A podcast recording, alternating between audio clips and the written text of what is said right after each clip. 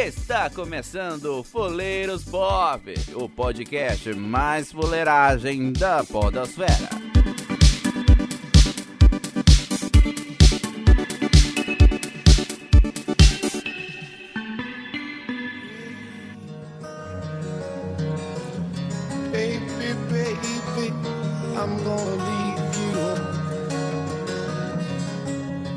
Pois é, queridos amigos, está começando mais um Fuleiros Pop. Eu sou o Gabriel Figueiredo e chorar é preciso. E eu sou o Fred Reynolds e, como já diria o comediante, depois de perceber que tudo é uma piada, ser o comediante é a única coisa que faz sentido.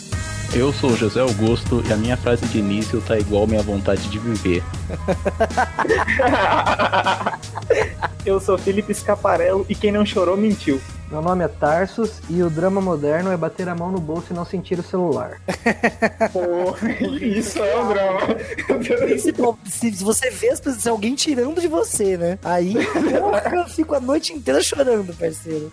E nesse ritmo de descontração ultra feliz, como vocês puderam perceber, vamos falar hoje sobre drama, queridos amigos. Filme de drama, que é um assunto que ao mesmo tempo é espinhoso, mas que no fundo eu acredito que todo mundo gosta. E o tema começará logo depois das leituras de e-mails, é claro, porque a gente não pode abandonar né, os ouvintes do Fuleiros Pop. Até já já.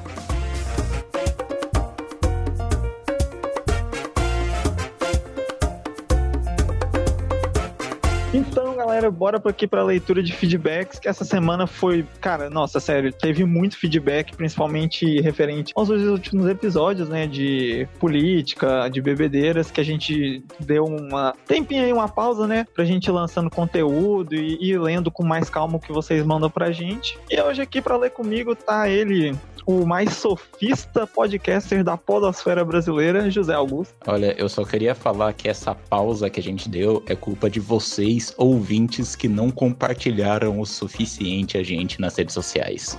Isso é muito verdade, vocês são uns mau caráteres. Ó, a gente tá aqui numa quarta-feira pra gravar essa leitura de e-mails pra vocês, queridos ouvintes. Então, ó, nesse momento onde você tá aí ouvindo esse podcast, eu espero tá tocando a sua consciência pra você ir lá no grupo do Zap Zap e espalhar. Olha, gente, tô ouvindo esse podcast, ele é muito legal. Enfim, é, lembrando sempre que com o feedback de vocês a gente sempre vai crescendo, a gente sempre vai podendo alcançar mais níveis. Lembrando que também nós estamos no Spotify, então se você quiser nos seguir por lá, ouvir nosso conteúdo por lá, cara, tem todos os nossos podcasts lá. Então, José, pra começar, vamos de quê? Bom, então, a gente tem dois feedbacks aqui. Qual a gente lê primeiro? Do João Lucas ou da Calita? Ah, vai pela ordem mesmo, João Lucas. João Lucas, que mandou um feedback sobre o podcast de bebedeiras, ele mandou aqui. O Folheiros Pop de Bebedeiras tá o trem mais engraçado do mundo. Vocês não têm a mínima vergonha e também não são de segurar o peão.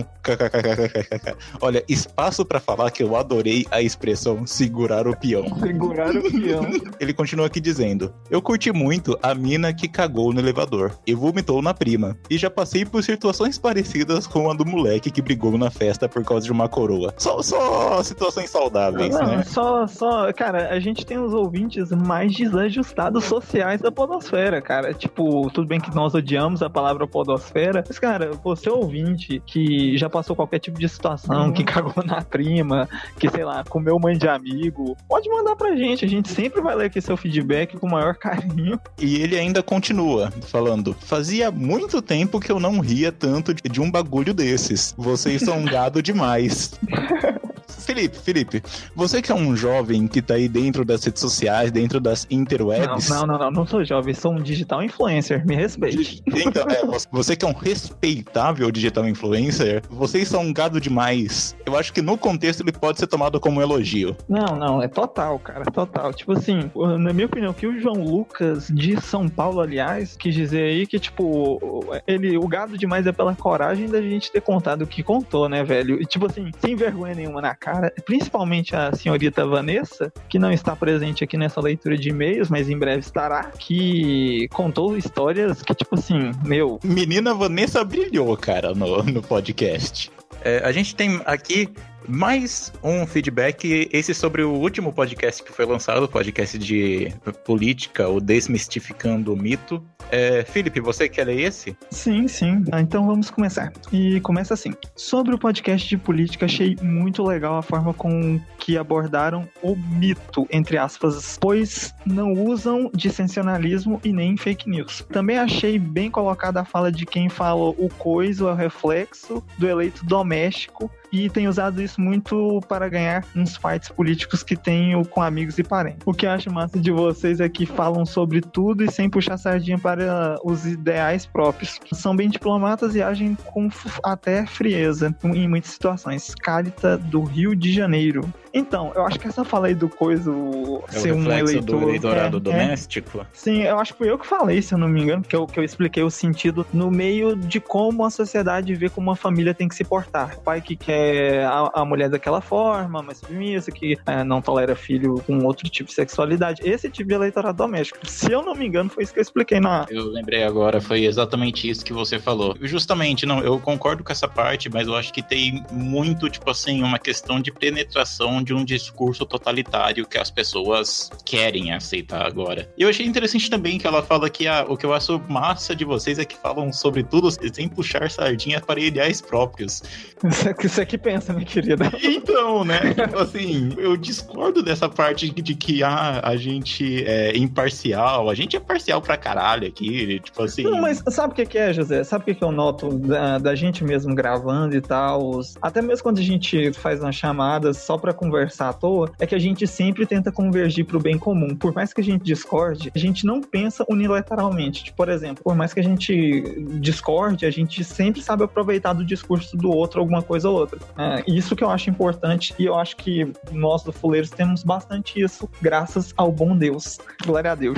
Glória a Deus. Então, não, eu gostei bastante também o e-mail da Calita. E Calita, Calita é um nome interessante, né, Felipe? Cali... Calita ou Calita? Eu me desculpa aí, Calita ou Calita. É, eu também não sei, perdão. a gente Calita. não sabe qual que é a sílaba tônica, então Calita, Calita, é, muito obrigado. Muito obrigado também ao João Lucas de São Paulo. Então, vocês que já enviaram feedback e continuaram enviando sobre esses episódios, sobre outros, a gente vai enxertando eles em outras leituras. Talvez a gente faça uma leitura até com mais e-mails ou e mais feedbacks de vocês, porque a, a quantidade tá um pouquinho alta, sim, realmente, que a gente deixou acumular até demais. Daqui pra frente a gente vai dar mais atenção ainda. E para você que ainda não nos conhece ou então quer nos dar aquele feedback, como você faz então, José? Olha, para você dar o seu feedback é muito simples. Você pode escrever um e-mail para o contato arroba fuleirospop.com. Lembrando que é fuleiros, fuleiros sem i, tá? Contato arroba fuleiros.com.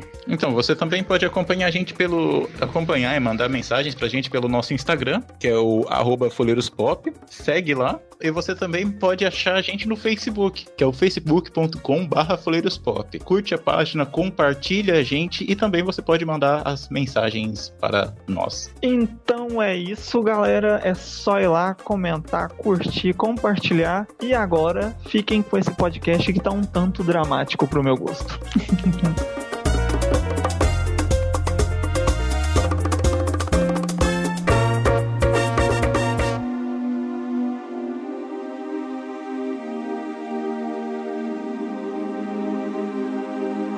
tá, pra começar então esse tema que é extenso e talvez um tanto espinhoso, proponho aos colegas de, de podcast, de mesa, que a gente fale um pouco sobre o que que seria drama, principalmente pro cinema. O que, que caracteriza um filme para ele ser considerado de drama, sendo que isso já, por si só, já causa um debate bastante absurdo. O que, que vocês acham, queridos amigos? Então, pra começar já no, no nosso querido debate, né? Tipo assim, muita gente vai, por exemplo, desconsiderar o próprio drama como um gênero cinematográfico. Porque, tipo assim, quando você tá falando de gêneros de filme, muitas vezes, se, quando você tá construindo um filme, você não vai pensar se esse filme vai ser um filme de terror ou se esse filme vai ser um filme de comédia ou qualquer coisa. Você vai pensar em contar uma história. O meio de contar uma história vai determinar certas características estéticas daquela obra. Então, por exemplo, vai ficar uma coisa meio nebulosa você colocar encaixar, porque, por exemplo, vários filmes de drama têm vários momentos de comédia, tem vários momentos de suspense, e entre outros. Então, por exemplo, se você pegar qualquer filme, literalmente, a maioria dos filmes,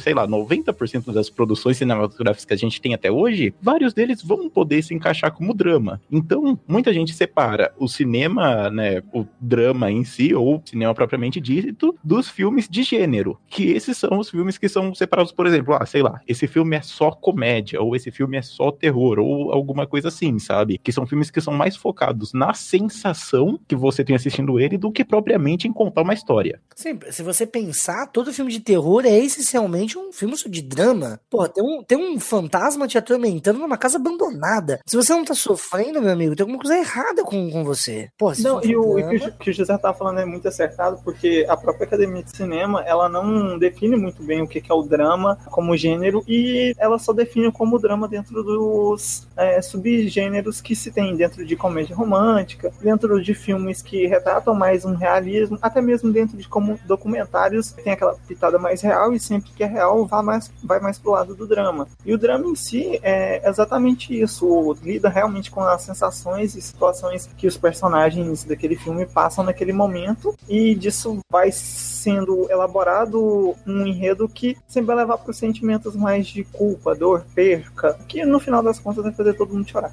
Vocês acham que todo filme sobre o cotidiano necessariamente é um filme sobre dramas? Eu, eu vou falar que em parte sim, mas não totalmente, porque ele sempre vai levar pro lado mais do realismo e a gente sabe que o realismo tratado em filmes é como a vida é mesmo. Aquela dificuldade, aquele drama, aquelas situações que a gente sempre passa que não são muito fáceis de lidar e principalmente dependendo da época da sua vida que você tá passando isso, porque o filme de drama ele faz uma coisa, ou pelo menos gênero, que eu acho muito acertado, que geralmente nos enredos ah, os personagens sempre passam em filmes mais comuns, assim, de outro gênero. Eles sempre passam por situações que acontecem uma só de cada vez. Agora, no filme de drama, não, é como a vida. Acontece geralmente tudo de uma vez, como a sua vida é. Você tá passando um problema na faculdade no serviço. Aí quando você vê, você se vê numa- com a doença, ou então um parente é, passa por algum problema. Então, todos aqueles acontecimentos dentro do gênero de drama acontecendo de uma vez só, principalmente com baseados ou em fatos reais, ou contando geralmente a história de alguém, são muito pertinentes à nossa realidade. Entendi. Alguém tem alguma consideração a mais? Eu acho que, tipo assim, entra justamente nesse negócio de que, que tava falando de do drama ser muito difícil de ser definido. Então, por exemplo, pra maioria das pessoas, qualquer filme que tenha uma carga mais sobre sentimentalismo, quando eu digo sentimentalismo, eu falo, sei lá, sobre alguma coisa mais introspectiva ou qualquer coisa assim, que fuja de outros gêneros como ação, comédia, terror, essas coisas, eles vão ser rotulados como drama, sabe? É, é bem complicado. Tipo assim, aqui eu acho que não tem nenhum especialista em cinema, né?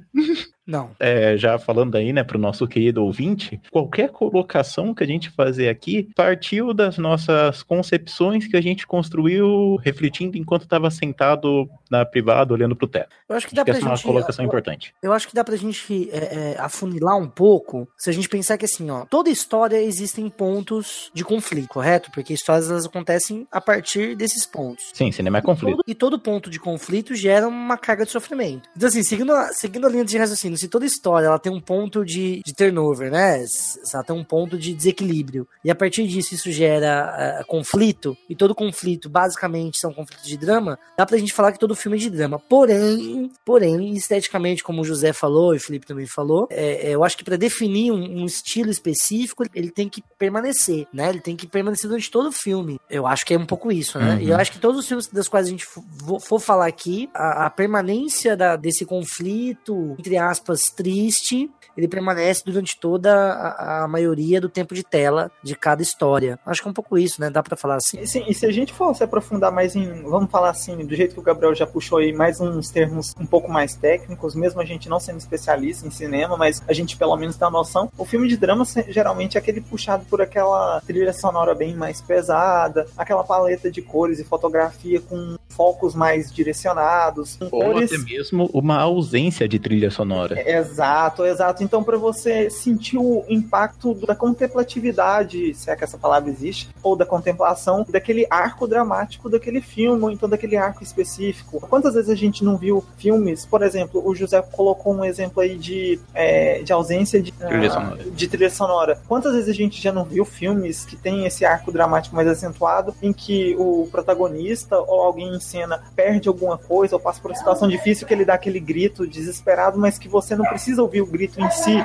para entender que aquilo tá sendo, que aquela dor está sendo expressada, que ele está passando por uma dificuldade. Mas é só de você ver, só contemplar aquela passagem que você já sabe e às vezes até simpatiza com o sentimento também. Falando mais sobre paleta de cores e fotografia, sempre aquela paleta de cores mais obscura, com cores mais frias, a, a fotografia com a ausência ou não de personagens ou de objetos em cena, sempre dando aquela sensação de solidão, de perca, de tristeza mesmo. Não, é que eu ia falar que, tipo assim, sempre que a gente tá falando de gêneros e rótulos em si, a gente tá falando de certos modelos estruturais que a gente vai utilizar para enquadrar certas obras de acordo com certos critérios de estética, de construção ou qualquer coisa assim. Então, por exemplo, se você tá contando uma história e essa história é mais focada pro lado dramático, você justamente vai utilizar de, sei lá, como o próprio Felipe tava falando, cores, trilha sonora e até mesmo movimentos de câmeras que vão te dar mais uma sensação disso, não a história propriamente dita, porque, tipo assim, você pode pegar a mesma história e com um efeito de direção e tudo mais, transformar nele num tom mais cômico ou qualquer coisa assim, sabe?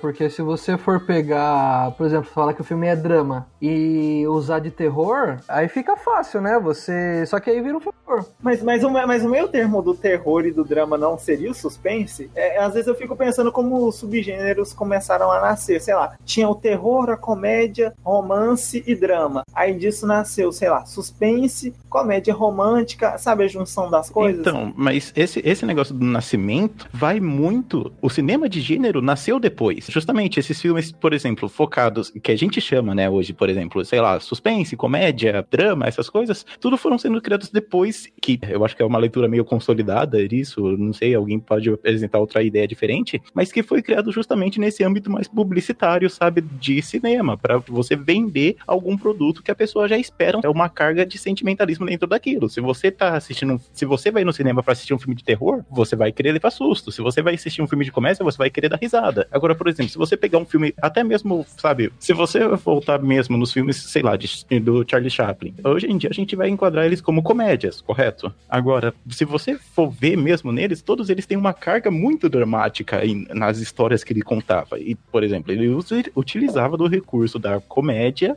para narrar essas histórias. que- Suavizar, né? Sim, sim. Isso você vai, sei lá, a gente pode até mesmo remontar os gregos, sabe? Que só vai existir dois tipos de histórias, né? Que são as tragédias e as comédias. E os dois mesmo meio que vão ter o mesmo intuito, mas só que com meios diferentes de passar uma mensagem. E com o mesmo fim, né? Porque mitologia grega, vou, vou te contar uma coisa, hein? Mas é, quando você vai assistir um drama, qual que é a sua intenção? Eu vejo assim, o drama, ele é o que sobra de assim, o filme quer te impactar. Se ele não usa nem terror e nem ação, algo mais forte assim, que é mais visual, pra mim sobra o drama, que vai tentar te impactar usando som, usando visual, a paleta de cores, que nem o Felipe falou. Então por isso que eu gosto tanto de drama, porque ele não vai, não vou dizer apelar, mas ele não vai usar um terror, um bicho, um monstro, ele não vai usar um cara pulando de um prédio, ele vai usar outras ferramentas que normalmente são muito bem utilizadas para te trazer uma experiência que vai te impactar ou vai, vai te trazer um sentimento interessante, entendeu? Sabe o que que eu acho interessante de assim do gênero assim drama em si é que como a gente estava comentando como ele é muito pautado no realismo e às vezes até no cotidiano ele é muito palpável você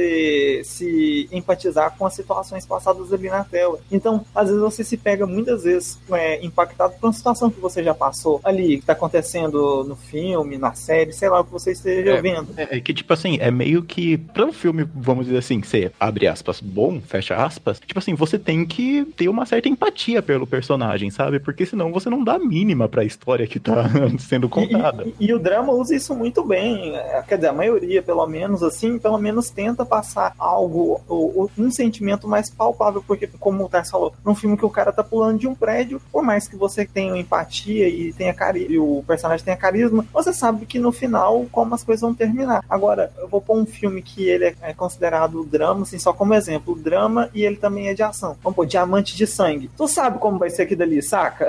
É, porque do início ao fim, por mais que você tenha carisma pelos personagens, por tudo ali, tu sabe que tá sendo pautado numa realidade que acontece quase todo santo dia e não tem outro final para aquele filme. Mas é nesse sentido de vocês estão falando, de empatia, de você compreender, já vem na minha cabeça Cidade de Deus, é, Isso. esses filmes nacionais, sabe? Porque Cidade de Deus, é que nem vocês, até comentaram, eles mostram a, ali a parte que vai te impactar, né? Eles poderiam mostrar, tipo, a vida na favela, que também seria um drama, seria complicado a vida na favela, mas eles mostram a parte ruim, a parte que é mais pesada. E vão te impactar da mesma forma porque você sabe que isso tá acontecendo aqui perto de você, né? Então, isso que eu ia falar, Matheus. Você não acha que também, nesse caso específico, vamos por um gringo assistindo. Talvez ele, ele, ele- ou Tropa de Elite, vamos colocar Tropa de Elite. Que pra mim tem uma carga de drama muito maior que um filme de ação. Sim. Você não acha que um gringo assistindo Tropa de Elite, ele venha com uma sensação de assistir um filme de ação e ele é surpreendido por todo o drama que tá correndo ali? O que acontece com um dia de treinamento, por exemplo? Sim. Que acontece sim. com vários outros filmes, inclusive. Ô, Gabriel, eu posso te responder isso porque meus familiares, quando assistiram Tropa de Elite, foram esperando um filme de ação e gostaram do drama que foi apresentado, sabe? Da vida do policial, da vida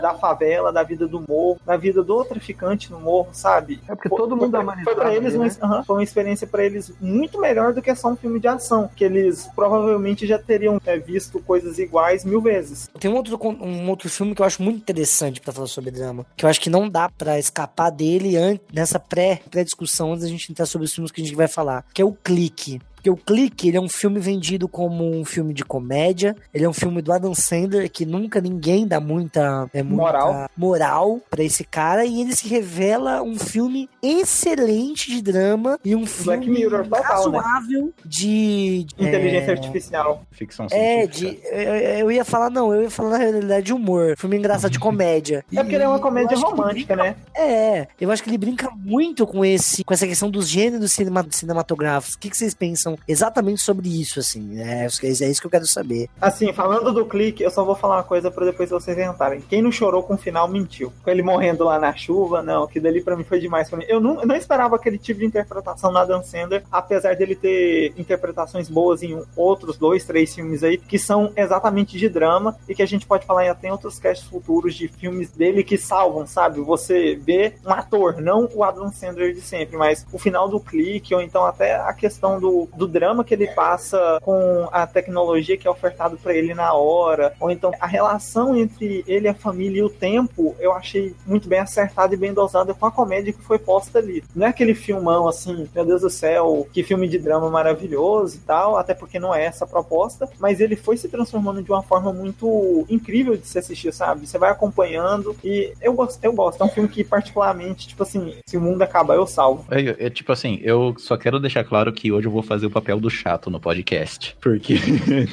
tipo assim, eu gostava até mesmo do clique, porém, quanto mais eu fui reassistindo ele, eu assisti ele diversas vezes, que quando eu, que eu tinha, sei lá, 15 anos ou alguma coisa assim, eu fui vendo que várias partes dele são meio que desnecessárias, sabe? Justamente pra colocar essa parte mais humorística que é ligada à imagem do Adam Sandler, né? Tipo assim, daí entra mesmo na discussão, sabe? De um, se um ator de comédia, ele é inerentemente melhor do que um ator de drama. Porque, por exemplo, quando você tá lidando com todos aqueles esquemas que o Felipe eh, falou no início, de trilha sonora, de fotografia, de luz e de paleta de cores, é muito fácil você já induzir o espectador a ter uma carga mais reflexiva, sabe? E sendo assim, é mais fácil você transpor sentimentos de drama, mesmo que você não seja um ator excepcional. Agora, pra comédia, por exemplo, o próprio exemplo do Adam Sandler, que faz diversas vezes papéis ridículos e tem que colocar uma certa carga de veracidade naquilo, aquilo passa a ser muito difícil, sabe? Então tem essa discussão de, tipo assim, de, de muitos atores que são propriamente da comédia e fazem muitos filmes de drama que são excelentes. Por exemplo, o Jim Carrey, o Ben Stiller, o Adam Sandler e entre outros. Não, o Jim Carrey no Sonho de uma Noite Sem Fim, se eu não me engano, é impecável, cara. Você não reconhece, você não vê o Ace Ventura nele. Não, mas eu ia Entende? até comparar o que vocês estavam falando. O, quer ver? Vocês estão falando do clique. Eu gosto do clique, mas você falou exatamente. Eles tentam colocar colocar a comédia, que é o ponto forte do Adam Sandler. Aí, Não, não é. é. É, é pelo que ele é conhecido, né? É, aí, aí beleza. Porque se fosse uma história assim, pô, um, um cara que. Black Mirror, né? Ganhou uma tecnologia de um anjo, que você não sabe o que é um anjo, e ele pode avançar na vida dele, só que aí ele tá abrindo mão de tudo pra tentar sucesso financeiro, sucesso na carreira. Porra, é uma história muito foda, cara. Só que ali teve esse, esse deslize. Agora, e o Jim Carrey no Brilho Eterno de uma Mente Sem Lembrança? Cara, o filme, pelo menos pra mim, é genial, cara. Meu, o Jim Carrey, você, ali naquele filme, você vê a tristeza em pessoa, saca? E é um drama também que é puxado pra onde? É um cara que se apaixona pela mina e a mina quer esquecer ele. Então, assim, poxa, é uma situação que todo mundo vai passar, entendeu? Ou já passou ou vai passar. Então, você consegue entender. Eles usam também, né, as cores, tem umas cores bem pesadas, assim, a trilha. Cara, é o que você falou, ele é um ator de comédia e tal, mas o drama ali fica muito pesado, cara, fica muito legal.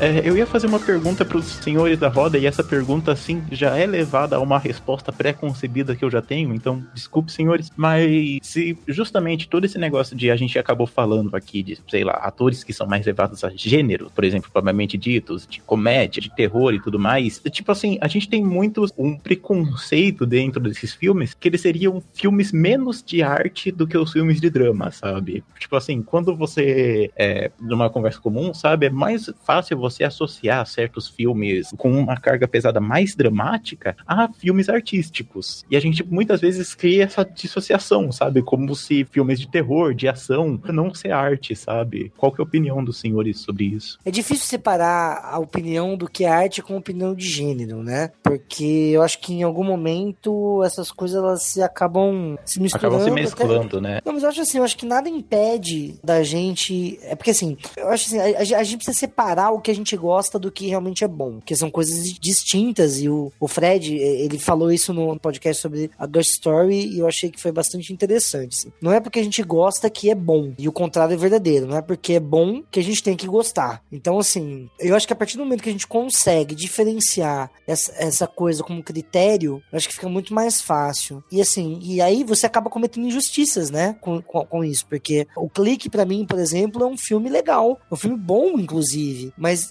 talvez ele só seja bom pelo retrospecto ruim do Adam Sandler. Saca? Talvez ele só seja bom por todos os, os outros filmes médios e ruins que o Adam Sandler tenha feito. O que não quer dizer que comédia né? seja ruim, né? Não é isso. Tanto que, que, que tem várias, tem vários filmes e séries de comédia que são puta, muito fodas e, e- e isso não tem a ver com o que eu gosto. Até porque tem coisas que são fodas de comédia que eu não gosto. Por exemplo, Monty Python. Me julguem. Eu não gosto de Monty Python, mas eu reconheço que Monty Python é foda. Mas não é uma coisa que me atinge. Então, assim, é, é, talvez esse sucesso tenha muito a ver, sucesso, né? Já, acho que já tem uma carga bastante clara no termo sucesso de que é, o popular seja automaticamente ruim, o que eu acho que é uma grande mentira, cara. Eu acho que dá pra fazer coisas populares legais e não acho que o drama, como estilo, seja uma coisa 100% é, boa, assim como não acho que, eu tô usando, usando o clique como exemplo, assim como a comédia não seja 100% ruim ou mediana, sabe? Eu acho que cabe a quem assiste ter critério.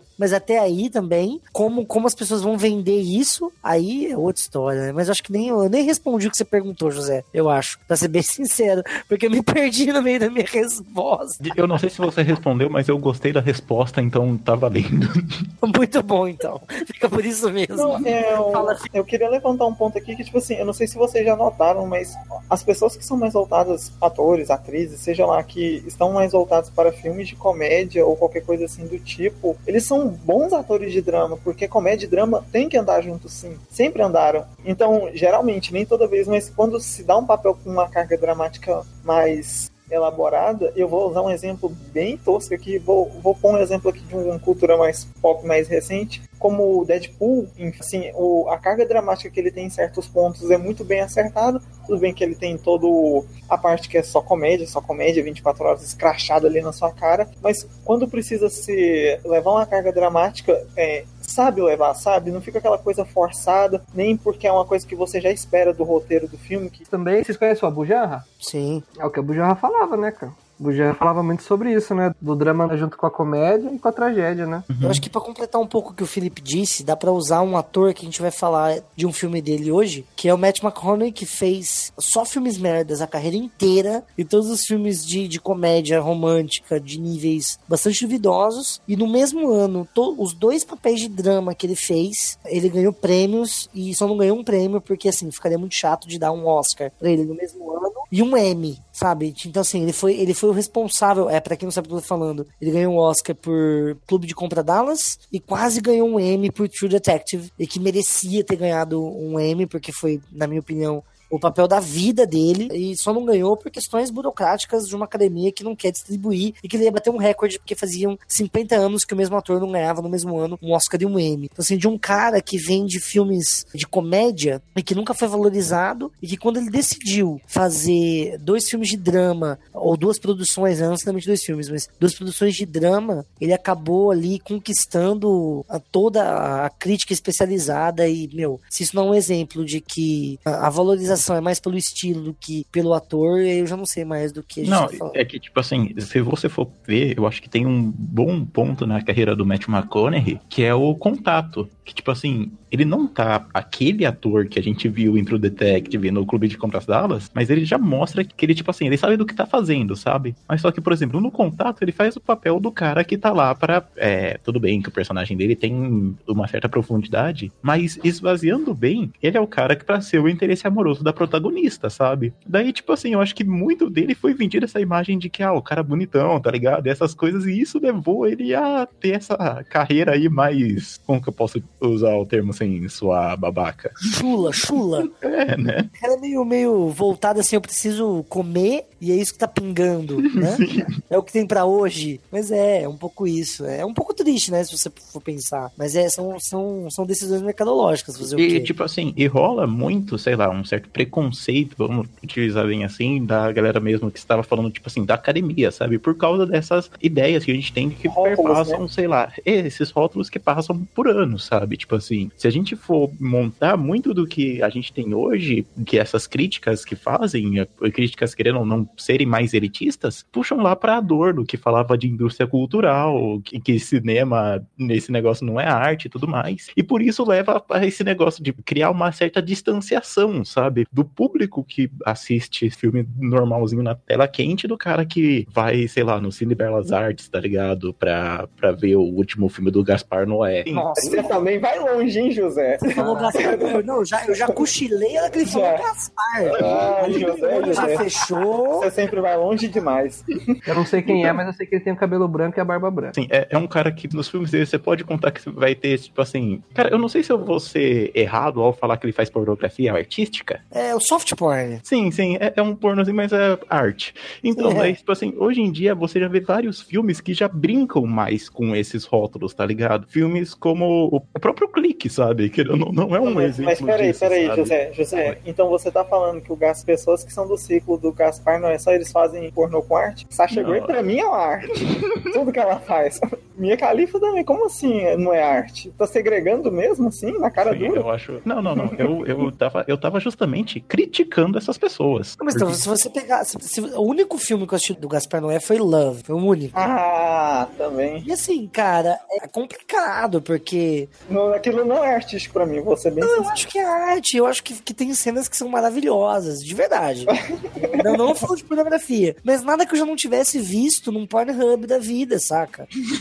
eu acho que o cara só foi corajoso o suficiente de pôr aquilo numa tela de cinema. Sim, mas é. O exemplo do Gaspar Noé, eu disse justamente pra puxar isso, sabe? Que é a pessoa mais, vamos dizer assim, mas que segue aquele estereótipo cult, sabe? De cult elitizado e essas paradas, sabe? De cinema arte, cinema iraniano e essas coisas. É, sim, mas, mas nessa, nessa vibe você, você vai ter que pegar o, o cinema gore também, né? Sim, sim. Que tem muito disso. É, tem, tem muito, filme cult que é considerado também drama e ao mesmo tempo. Ah, não, é isso Não te mesmo. causa impacto. Ele, Não ele chega nessas. Sim, ele, ele chega nessas categorias todas. Então tem muito gore mesmo, causa esse tipo de sensação e impacto. Me dê um exemplo de filme cult que não é drama. Olha, hoje em dia você vai ter vários filmes gore que são considerados cult, como por exemplo, mas isso passou por um crivo meio quase que histórico, né? Por exemplo, o próprio tá falando filme cult que não é gore, é isso? Não, um filme, um filme cult que não é drama. Ah, que não é drama? Eu não consigo É imaginar. The, The Endos. The Endos, ele é sci-fi e ele é cult.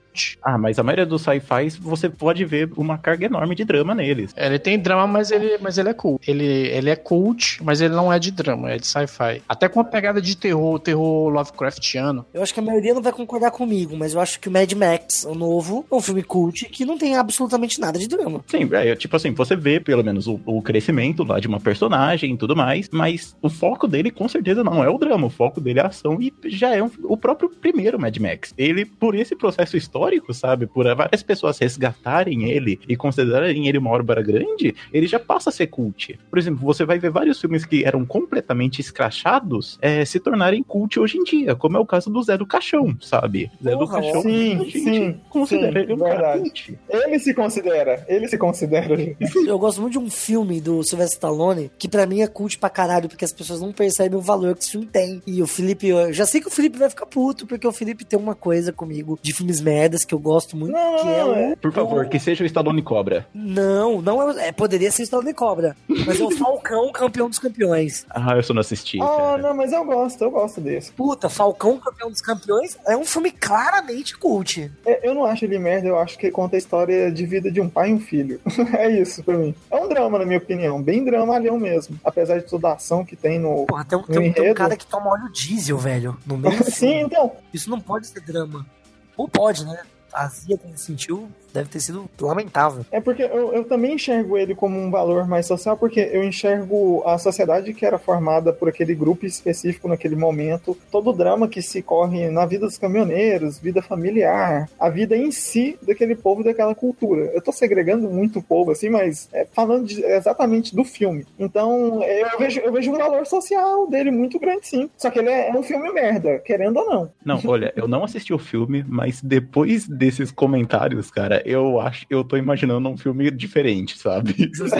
Presta atenção, presta atenção na sinopse. O filme é sobre um caminhoneiro que precisa resgatar o filho do sogro capitalista e pra isso ele entra numa competição de braço de ferro pra conseguir um caminhão novo e tirar o filho das garras do avô ultracapitalista. Cara, Se eu isso não for um filme. cult, eu não sei o que é. Gabriel, você falando desse jeito e o filme rodando na tela são duas coisas completamente, assim, abissalmente diferentes. Mas não é isso? Eu errei? Não, não, não, não, não, não. Eu tô falando que, tipo assim, é, é isso que você tá falando, mas não é essa sensação que se passa praticamente no filme, sabe? Ah, entendi. É porque o filme, igual eu tô falando, ele tem esse valor social, exatamente o que o, que o Gabriel falou, ele tem esse peso. Tem umas nuances ali no roteiro que você vê uns dramas bem enterrados mesmo. Agora, cara, na prática, o Silvestre Stallone quebrando o braço de nega a roda, é isso. Quer ver, ó, outro, outro clássico que eu acho que eu posso colocar como filme cult? O gran, a grande obra de arte, né, Centopeia Humana. Sim. Não, não, você não, vê- não, não, não, não, não, não, não, não, José. Não, Não, conversa. não, A gente pera, tá tendo não, essa eu- discussão, você veio de sacanagem colocar isso aqui. Tipo assim, não, eu tô, eu tô falando sério. Tipo assim, o primeiro, eu não assisti o terceiro filme, então a minha crítica vai estar incompleta ainda, porque eu não tive a, a- a obra toda em si. O, o primeiro eu concordo contigo, você é um dramalhão. O segundo, não. Não, cara, o segundo é um exercício de metalinguagem, cara. não o segundo é um exercício do gore. De metalinguagem, não. De metalinguagem, porque veja bem, no primeiro você tem todo o drama do cientista maluco que quer passar a raça humana, sabe? Tipo assim, ele tem todo aquele negócio. Cara, cara, centopeia humana, a partir do 2, escatologia não define, sabe? Não, não, mas veja bem, veja bem, o Lance tem todo esse negócio, sabe? Daquele arquétipo do cientista maluco que quer evoluir a raça humana, de certa forma, ele faz uma discussão sobre evolução em si, sabe? Pra onde que a evolução Cara, vai José, o José vai muito fundo, cara. E cara, cara, ó, na boa, você vê a cena do Japa lá se suicidando, desculpa pra quem não assistiu o filme, spoiler, mas você vê aquela cena do Japa se suicidando, cara, se aquilo não for drama, eu não sei o que é.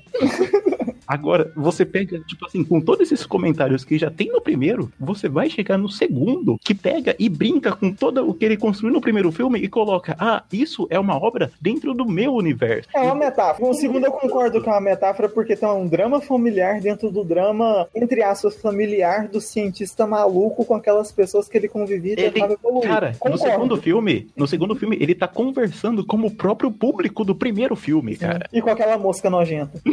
cara, nossa, Olha, eh, se dá uma dica pro ouvinte, não assistam. Essa é a verdade. Não vamos pensando que é o que o José tá falando aí, não, porque não, é. Eu acho, eu acho que eles devem assistir com todo o cuidado, claro, se você for maior de 18 anos. E não tiver crianças por perto. Enfim, eu acho que é uma grande obra de drama e cult.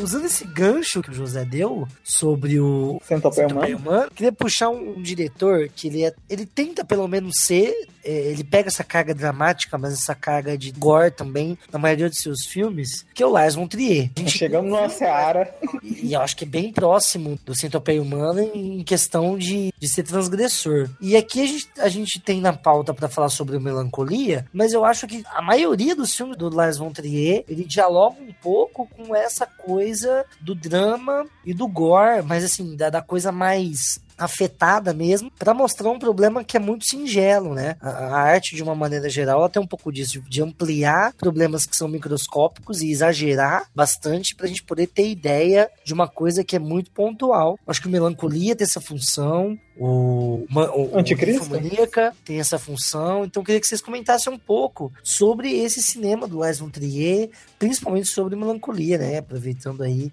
o ensejo da pauta. Eu, eu vou começar aqui colocando que eu curto muito o trabalho de diretores mais autorais, apesar deles terem toda aquela carga, como a gente já citou. A mesma carga que atores mais bonitinhos sempre são cotados para filmes de comédia romântica, ou então de uma ação, de super-heróis, para, lógico, questão merca- mercadológica. É o mesmo estereótipo que se usa, é, por exemplo, para diretores autorais, que geralmente são essa é a verdade, são mais babacões, que todo mundo que trabalha com eles não tem lá uma boa experiência, mas que no final das contas trazem filmes de drama ou então conceitos mais profundos da filosofia de uma forma que nenhum outro filme traz. Então o, La- o Lars von Trier é um exemplo muito magnífico disso, porque principalmente quando ele está trabalhando com o Dafoe, com William Dafoe, ele traz é, certos assuntos e conceitos dentro do drama que a gente não explora muito, que é o drama de uma forma mais melancólica, o drama dentro da solidão, o que é a solidão é, de verdade. Por exemplo, o filme Melancolia, um filme que você tem que ter realmente lá uma paciência. Eu e o Tarso já estava conversando sobre isso, eu, o Gabriel, o Tarso, o Fred. É um filme que você tem que sim ter um- uma paciência para poder assistir, ter alguns conceitos para poder assistir, mas é um filme que aborda certos conceitos do, do drama em si muito profundos. Eu sou meio suspeito pra falar do Lars von Trier, porque, tipo assim, é um diretor que eu gosto muito, apesar de eu- dele ser justamente esse tipo de cara que puxa mais, pelo muitas vezes pela violência que ele retrata, em certos casos, como pode dar o exemplo aqui do Linfomaníaca, de outros casos como. Como que é mesmo o nome daquele filme? O Dogville. É, Ah, isso, Dogville o é pesado, pesado. ele vai chocar muito, expondo certas coisas. Por exemplo, outro exemplo ótimo que eu acho que tem pra dar dele de drama é o Dançando no Escuro, sabe? Que aquele filme é pra te fazer chorar, sabe? Enquanto o Melancolia, o Anticristo e o Ninfomaníaca é mais pra você pensar, fica tipo assim, que vibe que bateu esse filme, tá ligado? O Dançando no Escuro é pra te fazer chorar, cara. Tipo assim, aquela história que, pô, não tem como você se sensibilizar com a história de uma mulher que tá ficando cega, que guarda todas as economias pra fazer uma cirurgia pro filho dela e ela é roubada, cara. Ela é acusada injustamente por um crime, velho. Tipo assim, agora, pegar casos, por exemplo, Lars von Trier, o próprio Yorgos Lanthimos, que é um cara que surgiu também há um tempo atrás, que tá fazendo uns filmes meio que nessa linha também, drama chocante, sabe? Ele puxam muito essa retratação de justamente como vocês falaram, sabe? Querer pegar um sentimento ou alguma atitude, algum contexto social que releve um sentimento e querer expor ele até as últimas consequências, sabe? De um personagem. Dá uma exagerada aí nisso. né? Isso. Por Mas, exemplo, é, você o vê. autor, desculpa, José, te cortar, mas geralmente em cinema mais autoral, principalmente de drama, ou então em cinema autoral em si, em diretores mais autorais, extrapolar é o ponto chave deles, é o que eles se diferenciam. Agora, como eles extrapolam, cada um tem a sua, sua especific, especificidade. Por exemplo, o, o próprio caso do Lars von Trier, você vê que ele vai extrapolar construindo personagens que são quase que aquele, aquela imagem do poeta atormentado, sabe? Se você vê o personagem da da Kristen Durst no Melancolia, ela é exatamente isso, sabe? Ela é aquela pessoa que, tipo assim, ela dá um ar de, sei lá, de introspecção e tudo mais, e tem toda aquela carga depressiva da personagem, sabe? Então É só- ele tá fazendo uma leitura justamente disso. Oi. Só uma curiosidade aí da Kristen, ela denunciou ele por várias coisas durante as filmagens Sim. do filme, que ele chegou a bater nela, cuspir na cara. O La- O Lars von Trier é aquele tipo de diretor Cara, que tipo ele assim. extrapola realmente em Cara, tudo. o o Lars von Trier, tipo assim, a Bjork desistiu de fazer cinema por causa dele, cara. Sim, sim, sim. A sim. Bjork. Tá falando de É só pra-. Jesus da Bjork. Não, e ele não. Qual é o mesmo? Uma, uma atriz que é mais reincidente em filmes, aquela loira também. A Nicole Kidman. A Nicole Kidman também não trabalha mais com ele nem fodendo, que ela não dá conta. tipo, Cara, mas, é um cara. mas a, cara, a única pessoa que consegue durar com ele é a É da Charlotte. Não, não, é da não, Full, cara. não, mas a Da Full é Charlotte. amigão dele. Dafoe, Dafoe é um homem, né? Mas a É. Charlotte. É o da foda-se, né? Eu vou trabalhar.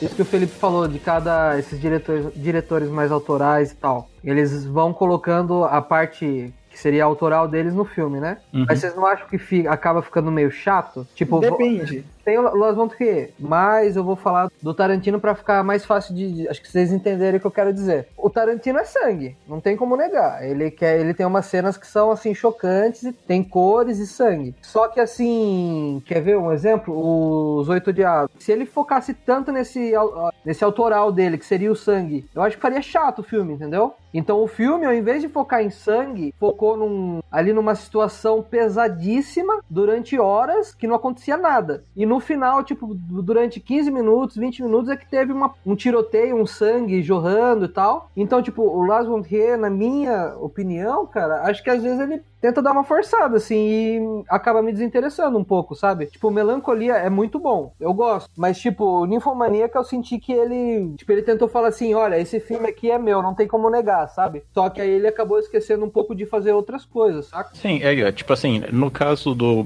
no Ninfomaníaca até eu gosto bastante, eu acho que onde, sei lá, pra virar o cast sobre Las Von eu acho que ele dá uma exagerada muito no Manderley, tá ligado? Que é algum filme até que passou, acho que passou meio despercebido, que era pra ser uma continuação do Dogville. Eu acho que justamente por ele tentar ser aquele muito negócio de, de chocar, sabe? Ele até tenta construir um comentário mais social dentro do filme, mas você já vê que ele meio que se perde naquilo, sabe? Agora, pra também fugir do Tarantino e tudo mais, porque o Tarantino eu acho que, tipo assim, ele tem o negócio do sangue, do gore, beleza, mas eu acho que a obra dele ainda tem outras diversas coisas. Eu não sou um cara que sou fã de Tarantino, mas eu, tipo assim, nisso tem- a gente tem que admitir, sabe? Um filme dele, pra se caracterizar como, tipo assim, ah, isso daqui é característico dele, sabe? Tem o- diversas outras coisas, como os diálogos que são construídos Exatamente. nele, as quebras de roteiro e A tudo mais. própria, a própria trilha sonora de cultura pop totalmente do, da década e época dele, que ele sempre coloca em todos os trajes de Uhum. filme, paleta de cores, tem coisas, takes que são só do Tarantino mesmo. Ah, mas foi isso que eu quis dizer mesmo. Isso tem outro ponto que você vai criando uma estética que passa a ser copiada porque ele passa a ser cultuado, sabe? A partir do momento que todo mundo gosta de Tarantino, tipo assim, nossa, Tarantino é foda, não sei lá o quê, todo mundo vai passar a copiar esses, essas características dele pra, sei lá, e daí passa, passa a ficar uma coisa muito repetitiva, muito chata, porque já, tipo assim, você tá tentando copiar algo que não é seu apenas pra fazer sucesso porque a indústria manda. Pegar o sabe? embalo, né? Pegar o embalo. O negócio do Tarantino foi o Pulp Fiction, cara. Porque o, o que o Tarantino faz não tem nada demais, na verdade. Essa aqui é a polêmica.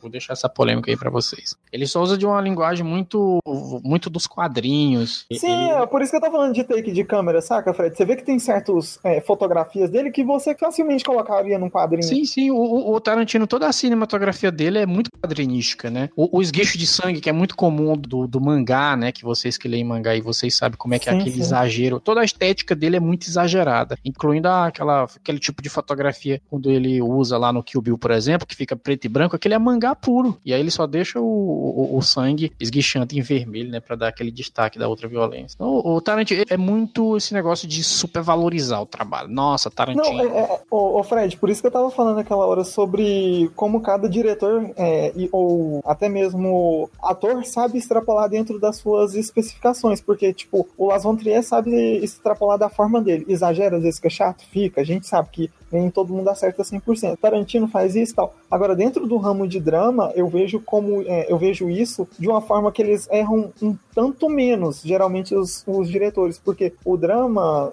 em si, geralmente, é aquela coisa, como a gente já citou algumas vezes, é algo mais palpável e geralmente é sobre o cotidiano. Ah, Agora, ver? fazer uma situações que Quer pode ver? fazer. Ó, fazer uma pergunta que eu acho que já é meio ligado. A gente pode considerar, por exemplo, Michael Bay um diretor autoral? Não, não. O, o Michael Michael, o Bay, Michael Bay é totalmente o, o- o enlatado do enlatado norte-americano possível. Não, mas aí que tá. Quando você contrata o Michael, você tá, tipo assim, ele tem uma característica, que é meio que uma assinatura dele, sabe? Mas a Querendo gente ou tem que não. pensar também que a gente tá falando de cinema. E assim, cara, eu nunca tinha assistido, então vou ser bem sincero, eu nunca tinha assistido nenhum filme do Tarantino no cinema até o Oito Odiados. Quando eu assisti Oito Odiados no cinema, assim, caralho, foi uma experiência muito foda. Assim, nem sei se o filme é tudo isso, e também não acho que seja. Mas assim, a experiência cinematográfica de ver aquilo numa tela grande e de experienciar aquilo num áudio foda, foi completamente diferente de assistir aquilo numa televisão em casa ou no monitor de um, de um notebook, sabe? O Michael Bay, eu acho que ele sofre muito preconceito nosso daqui,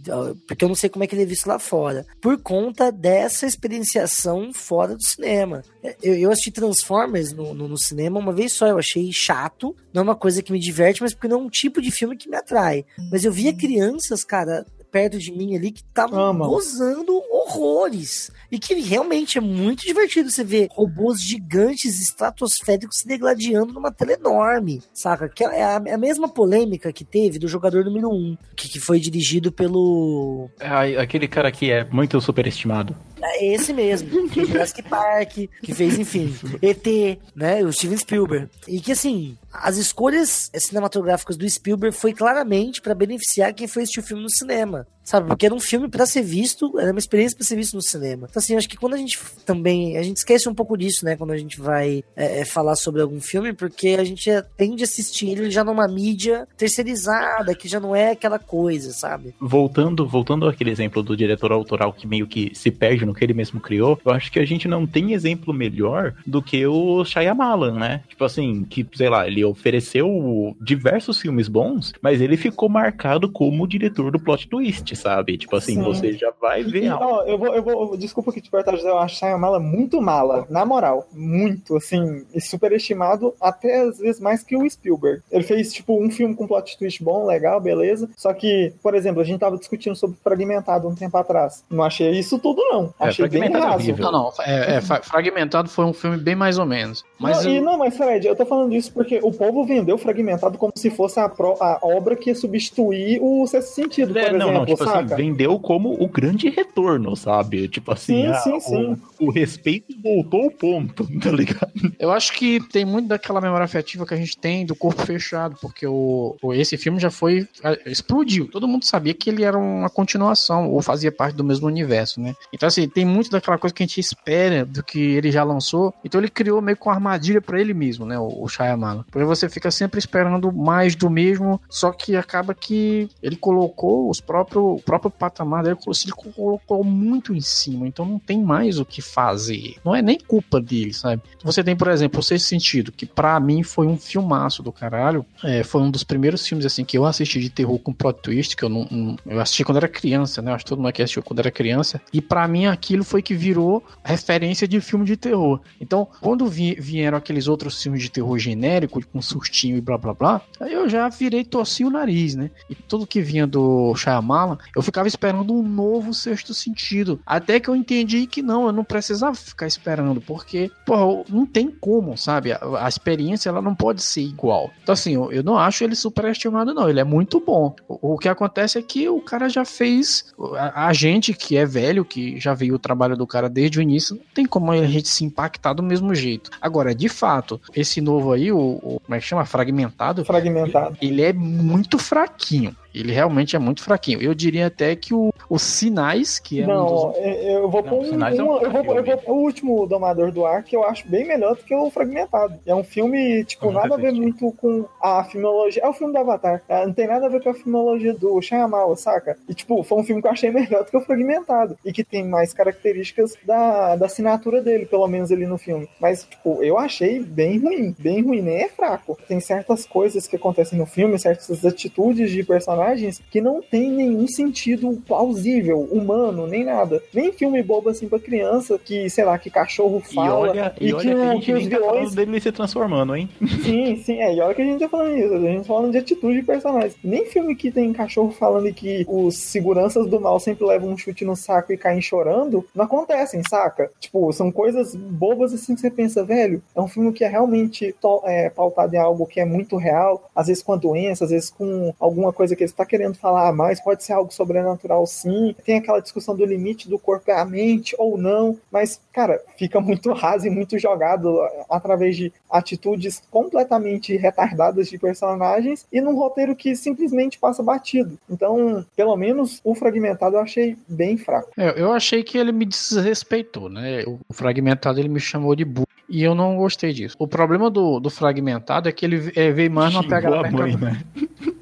Ele veio mais numa pegada mercadológica. Porque se o Shyamala não quisesse, não tivesse essa ideia de criar o próprio universo e de monstros e heróis, essa coisa toda, ele poderia fazer o Fragmentado como um daqueles filmes de dualidade, onde você ia ficar com um final aberto e aí a gente ia ficar é, tentando entender se, se- se esse cara é realmente um monstro, se ele é um maluco do caralho. E ele faz essa construção no início aqui, de Fragmentado, mas logo ela se desmonta quando o cara ele abre uma barra de metal com as mãos e, e aí logo em seguida Não. ele toma um tiro. Aí, aí acabou. Cara, eu acho, eu acho que esse não é o problema do filme. Eu acho que o problema do filme é que ele, tipo assim, ele coloca algo que, justamente como você e o Felipe tava falando, ele desrespeita o telespectador, sabe? Tipo assim, daí você colocar, ah, mas tem que ter a suspensão de descrença. Beleza, a suspensão de descrença funciona até o momento que você consegue ser transportado pra aquela história. No fragmentado não tem nada que te leve a, tipo assim, tecer uma empatia maior pelas personagens. Porque, por exemplo, sei lá, se você pegar aquela menina que faz o papel da protagonista, se não me engano, é a mesma menina que faz a bruxa, não é?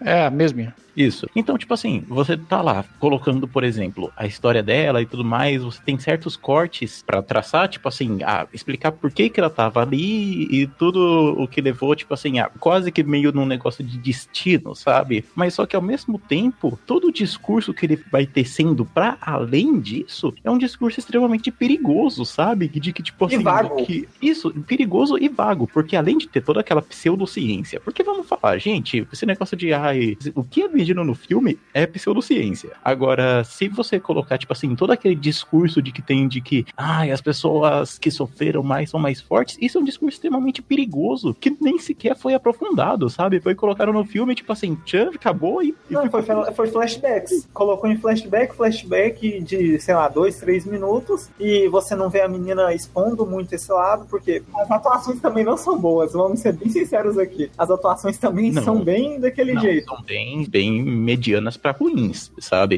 E, tipo sim, assim, sim, sim, porque a menina não tem carisma. Não, tipo, mas a- aí, não, não, não, não, não, vou ter que discordar. Vou ter que discordar porque, na minha opinião, o fragmentado, o que fez o, o filme chegar onde chegou, foi a atuação do do McAvoy. cara lá. Eu acho que o cara carrega o filme nas costas. Menino McAvoy. Eu tô falando no caso específico aqui da menina que o José levantou aí de traumas passados, faz mais forte. Eu, eu acho a menina uma porta, na minha opinião. Eu, Cara, eu achei... até a atuação do McAvoy ruim. Eu achei até a eu atuação também do eu McAvoy achei ruim. extrapolada. Achei extrapolada. é, justamente, extrapolou muito, sabe? Pareceu mais um negócio. Por exemplo, aquilo não me surpreenderia se eu visse num teatro, por exemplo, por causa de ser tudo essa atuação mais caricata, dessa atuação mais exagerada. Agora, num filme ficou muito tipo assim, aquele negócio pra mostrar pro espectador, sabe? Tipo assim, ah, ó, tá vendo agora? Ele mudou de personalidade e não sei lá o que, sabe? Tipo assim, se, eu acho que, Ah, cara, enfim, eu eu não não sei. Eu fiquei feliz com a atuação dele, não me Sim, ofendeu. sim, é uma questão de, é uma questão de gosto, né?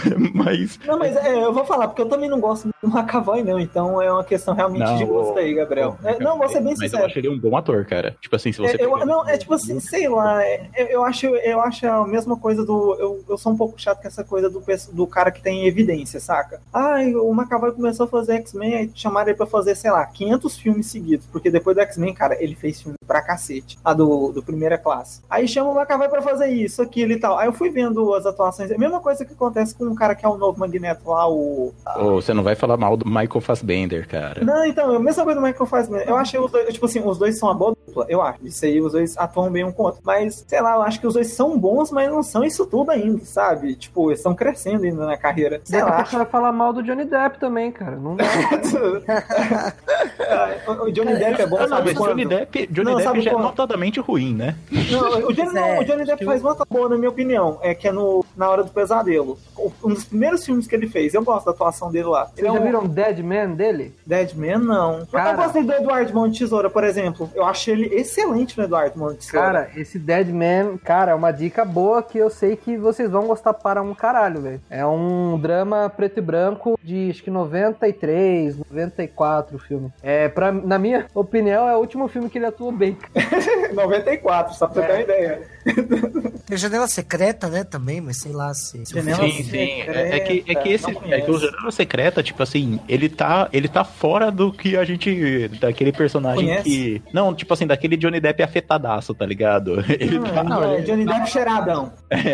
Tava na fase ainda. Acho que o pior filme do Johnny Depp de longe é o lá com a Angelina Jolie. Cara, aquele filme é muito ruim. Qual? Um que, um que eu acho que os dois são espiões, alguma coisa assim. Eu não lembro. Eu assisti esse filme uma vez, aí nunca mais vou assistir na minha vida. Eu procurei. Johnny Depp e Angelina Jolie tem um filme dos dois juntos. Cara, é porque, muito... tipo assim, o McAvoy tem um filme muito com a. Angelina Jolie e esse filme é ótimo, que é O Procurado.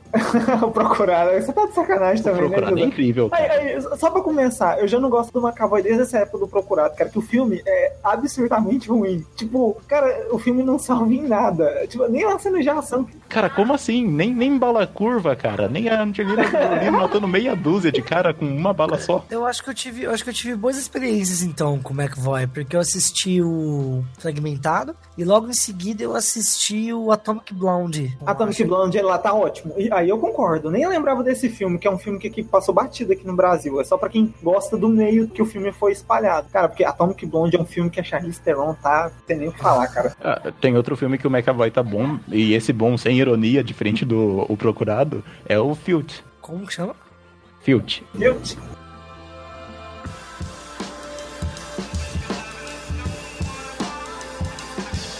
Ô filho, desculpe a minha ignorância, mas o seu italiano é fluente, é isso? Sim, sim. Pô, Eu posso te pedir um favor então? Lá vem. Você introduza por gentileza a vida é bela em italiano. Só pra Ah, gente cara. também. Tá, Não. mas é La Vita é Bela. Só. Não, não, mas eu quero que você fale a sinopse do filme em italiano. Conta pra gente. nada, Eu filho. quero também. Em italiano, por favor. Se você quiser, óbvio. Se você pode achar que ser. não é uma boa.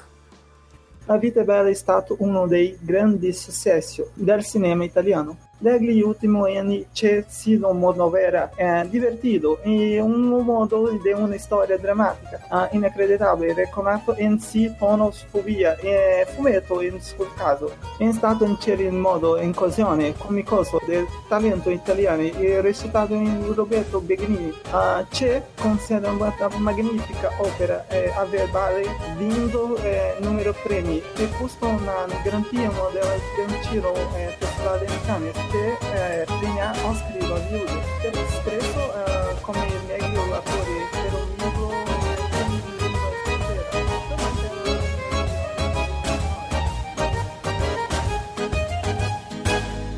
Eu queria pedir uma. Eu queria pedir uma. Você que terminou? Terminei o, o parágrafo que você pediu pra ler. Então é isso, eu queria pedir uma salva de palmas pro Felipe, o nosso participante italiano desse podcast, que introduziu a sinopse de um dos filmes mais belos de drama e que não dá pra ficar fora desse podcast. Eu não sei se os companheiros concordam com o que eu tô falando, se não concordar também. Que Não, o, o, que é a sinopse aí, o, A Vida é Bela, ele é realmente é um filme sobre é, total metáfora, cara. Porque... Como a vida é uma merda, né? Sim, sim. É, é tipo assim, a vida é bela pra criança que viu o pai dela fazendo aquilo tudo. Porque, na realidade, se, o, se ele tivesse mais idade pra entender o que tava acontecendo. De qualquer maneira, a gente já começou, a gente já começou num ponto importante da discussão do filme, que é um, filme onde você acha que você vai ver uma lição impressionante de, de resiliência, e é um pouco isso também, mas de uma forma muito triste se você tiver noção de um pouco de entendimento de Segunda Guerra do que tá acontecendo ali, né? Eu acho que, que para quem nu- nunca assistiu A Vida é Bela, A Vida é Bela, ela é uma história, é um menino do pijama listrado dos anos 90, vamos dizer assim. Dá pra pôr desse jeito? Dá, dá, dá sim. E assim, é um filme que, que vai contar a trajetória de um pai que tenta mascarar o campo de concentração de um filho, transformando aquilo numa grande gincana, né? É, ele não necessariamente consegue isso o tempo inteiro, mas eu acho que a beleza desse filme e eu acho que a carga dramática desse filme ela tá bastante presente nesse sentido, de como é difícil a gente traduzir é, para os outros ah, o, quanto que o sofrimento ele tá presente, mas que não necessariamente ele precisa ser sofrido o tempo inteiro, né? É isso é uma grande lição desse filme. O sofrimento não precisa ser sofrível o tempo inteiro. É, um- é um discurso que eu venho repetindo desde o August Story, e aí eu fico achando que eu tô meio repetitivo, mas eu acho que é esse filme bate muito com isso, né? Enquanto que no Ghost Story você tem um luto que não é um luto, aqui você tem um sofrimento que também não precisa necessariamente ser sofrimento, porque os dois se divertem numa, numa situação completamente adversa da vida. O que, que vocês pensam um pouco sobre isso, assim? Eu vou discordar por causa do título, porque a vida não é bela, viu?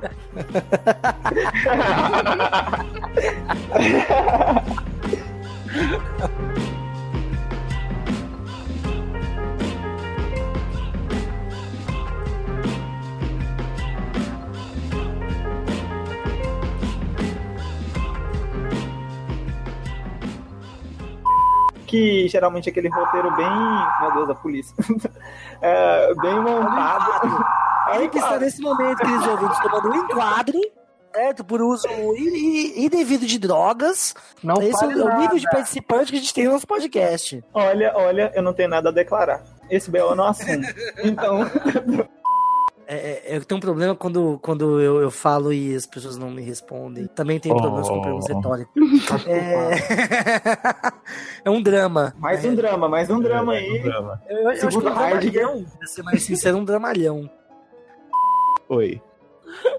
Pode não, eu só tô rindo Só um muito. minuto. Pode falar. Pode... Não, não, não, é é que, é que eu só, tô, só tô falando com a minha sobrinha aqui. tá? Então eu vou pegar leve no linguajar, porque eu tô próximo de crianças. Então vocês já sabem em casa. Ó, não, por que, por que você não coloca sua sobrinha pra assistir Centopeia Humano, já que tem esse valor cultural todo? Eu acho que demora. Eu acho que, eu acho que requer certo tempo pra você ter acesso a algumas obras, sabe? ah, justo, justo. Eu acho que você precisa de um certo treina- treinamento, sabe? Precisa segurar o estômago, né? Por exemplo. Isso, isso. Pra entrar em contato com certas obras, é claro. Se eu for passar pra ela agora, tipo assim, ela não vai entender o filme em toda a sua capacidade.